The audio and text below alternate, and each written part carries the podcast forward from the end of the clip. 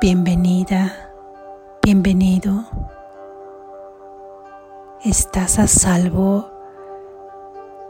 Puedes experimentar las emociones que tienes sabiendo que no eres ninguna de ellas y que tras esas apariencias está tu ser de verdad y que practicamos hoy las ideas que nos hacen llegar hasta Él. Lección número 148. Mi mente alberga solo lo que pienso con Dios. Mi mente alberga solo lo que pienso con Dios. Mi mente alberga solo lo que pienso con Dios. Si me defiendo, he sido atacado. Si me defiendo, he sido atacado. La enfermedad es una defensa contra la verdad. La enfermedad es una defensa contra la verdad. Gracias Jesús. Reflexión. Hoy estamos repasando la lección número 135 y la lección número 136. Previamente ya profundizadas en las lecciones propias, pero hoy volvemos a reafirmar y afianzar estas ideas con la idea de apertura, con la idea en la cual nos adentramos en el silencio, recordando que ahí esa mente, la que está unida a la de Dios y a todos y cada uno de tus hermanos y de los aspectos de la creación, solo puede albergar solo puede contener, solo puede pensar lo que Dios pensaría. Y todos unidos en esa mente pueden experimentar el efecto de ese pensar de amor perfecto. Imagina ahora experimentar un pensamiento de Dios Tú eres parte de esa mente que lo piensa, un pensamiento sin juicio, un pensamiento sin condena, un pensamiento sin culpa, sin sentido de necesidad, sin opuestos un pensamiento de amor puro y resulta que eso es lo que tú eres y que eso es lo que estás anhelando experimentar. Estás anhelando experimentarte a ti misma, a ti mismo. Eres ese ser fantástico de luz radiante, luminoso, iridescente, que todo lo cubre con una luz infinita, todo abarcadora, que abarca todos los aspectos de la creación. Esa es tu verdadera mente. Todo lo que no pueda ser pensado y percibido de esta manera, no es tu mente real la que lo está pensando, es esa parte de la mente que cree estar pensando individualmente, que cree estar tejiendo y caminando sobre la historia que le ha construido a ese personaje, mas solo está creando falsamente. Nada puede afectar el pensamiento de unidad. Ese falso pensamiento, esos falsos pensamientos que han dado lugar a este mundo. Cada pensamiento refuerza o crea un segmento de este mundo que tú observas, pero no ha podido tocar al mundo de la verdad, no ha podido trastocarlo en absoluto el mundo de la verdad permanece incólume, permanece brillante, nítido, ahí en su verdad pura y absoluta. Y ahí está tu mente.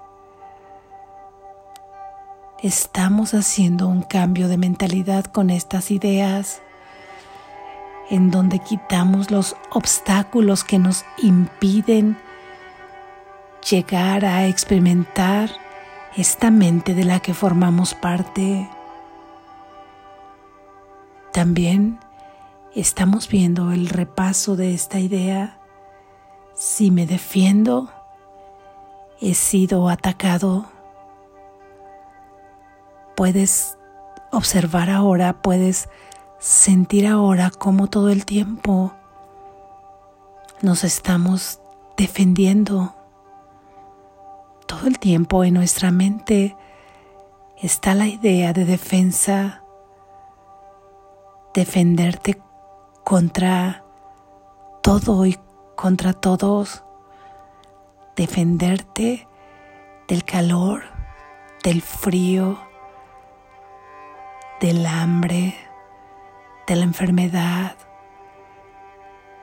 de las relaciones que dañan defenderte de aquel que te hace o te dice tal cosa, defenderte de ti mismo, defenderte de esto, de aquello, de tal situación, de tal agresión, que esa defensa es la más clara cuando hay una agresión aparentemente directa, pero todo en sí encierra una defensa constante y en la que constantemente también estamos construyendo murallas de defensa y recogemos más y más defensas para formar todo un equipo sin darnos cuenta que esas defensas generan más miedo, ir cargado por ahí esperando que de pronto seas atacado. No es estar viviendo en absoluto, es estar en el miedo permanente, es estar en un miedo constante. Realmente es un cuadro aterrador ver así al Hijo de Dios viviendo bajo el miedo y tratando de defenderse todo el tiempo. ¿Qué es lo que defiende? ¿De qué es de lo que lo defiende? Ya no nos detenemos a hacer estas preguntas. Seguimos ahí dando vueltas de manera inconsciente, planeando, planeando para el futuro, ya que lo concebimos igualmente que el pasado. Ya al concebirlo igual que el pasado, creemos que así se vivirá subsecuentemente. Y entonces planeamos defensas y trazamos planes. Deberíamos de hacer este plan para poder solventar esto o aquello. Y nos dice Jesús que hacer planes es una defensa por sentirnos atacados de ese mismo pasado, por sentirnos atacados de la vida misma, entre comillas, aquí en este sueño, y comenzamos a trazar planes.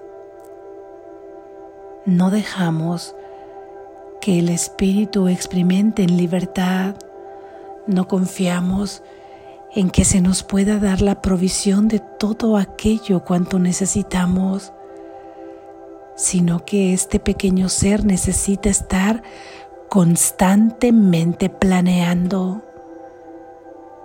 Y esto no puede ser más que incitar y llevar al cuerpo a que cumpla estos planes de protección.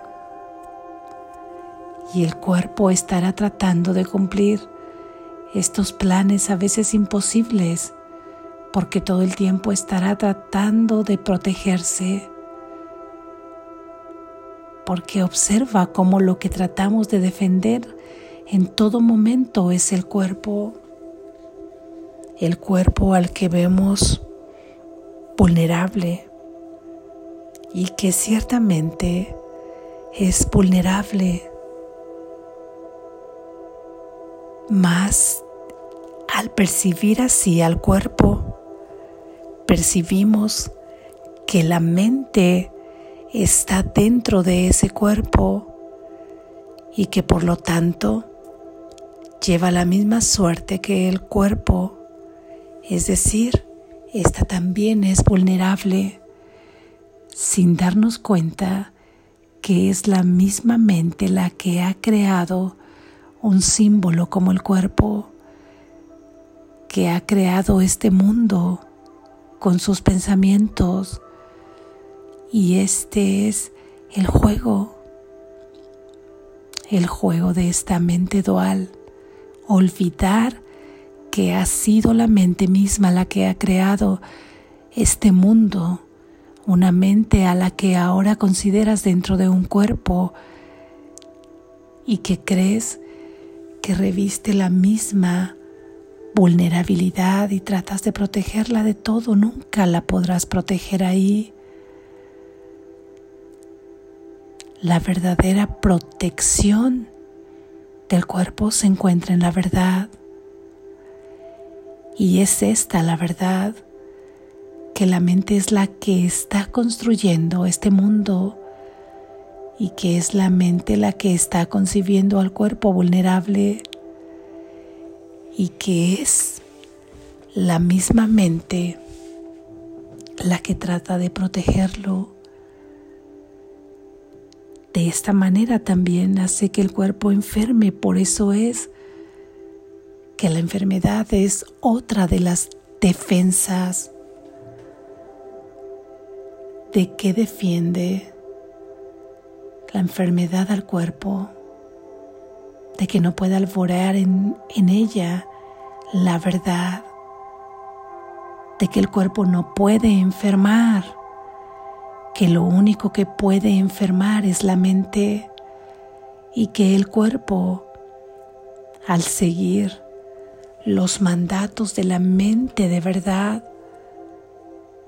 no puede más que ser útil como un vehículo del verdadero ser, que es aquel que extiende el amor de Dios, que es testimonio vivo de su verdadero ser y que es lámpara luminosa para los hermanos que le siguen. El cuerpo en ese sentido permanece totalmente incorruptible, totalmente sano y simplemente se deja una vez que ya no es útil para que la mente se exprese a través de él. Sin embargo, si la mente está bajo el servicio de una mente que concibe al cuerpo como separado, como autónomo y que puede enfermar, y que el cuerpo es totalmente vulnerable y que hay que estarlo protegiendo,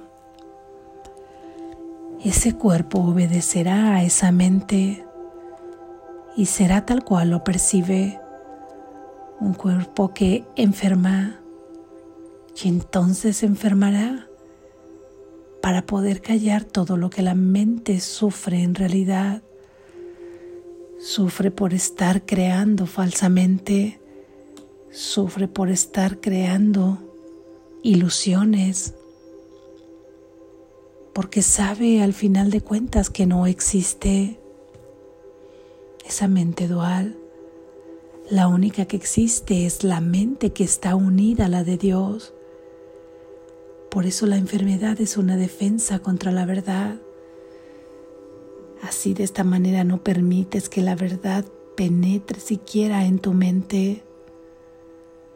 Cada vez que te sientes amenazado o amenazada de que la verdad puede alborear en tu mente, entonces el cuerpo enferma para que no puedas darte cuenta de ello. Sin embargo, hoy Jesús, con la práctica de este día, nos invita a que podamos recordar que el, que el cuerpo por sí mismo no puede enfermar, que solamente es la verdad la que puede sanar la mente que está enferma y que lo único que puede enfermar es la mente y lo único que puede sanar a la mente es la verdad. Porque de otra forma tú podrás estar consumiendo medicamentos o emplear cualquier otra fuente de curación para el cuerpo.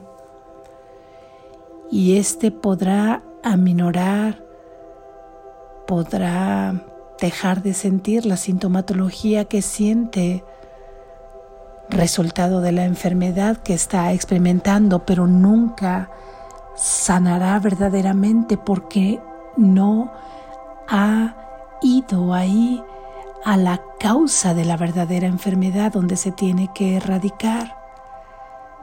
Y la causa se encuentra en la mente que está enferma. Por lo tanto, hay que sanar la mente que está enferma. ¿Con qué se puede sanar la mente que está enferma? Se puede sanar con la verdad. Y esto es con cada una de las defensas que eriges de manera constante, permanente, sin darte cuenta.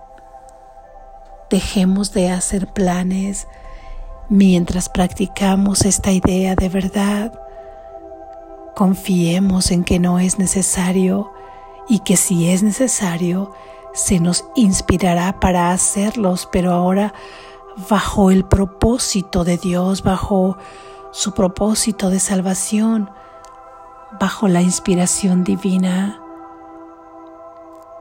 Pongámonos en sus manos confiando en que todo aquello que requerimos se nos proveerá y que la sanación llegará una vez que pedimos que nuestra mente sea sanada. Despierta, estás a salvo.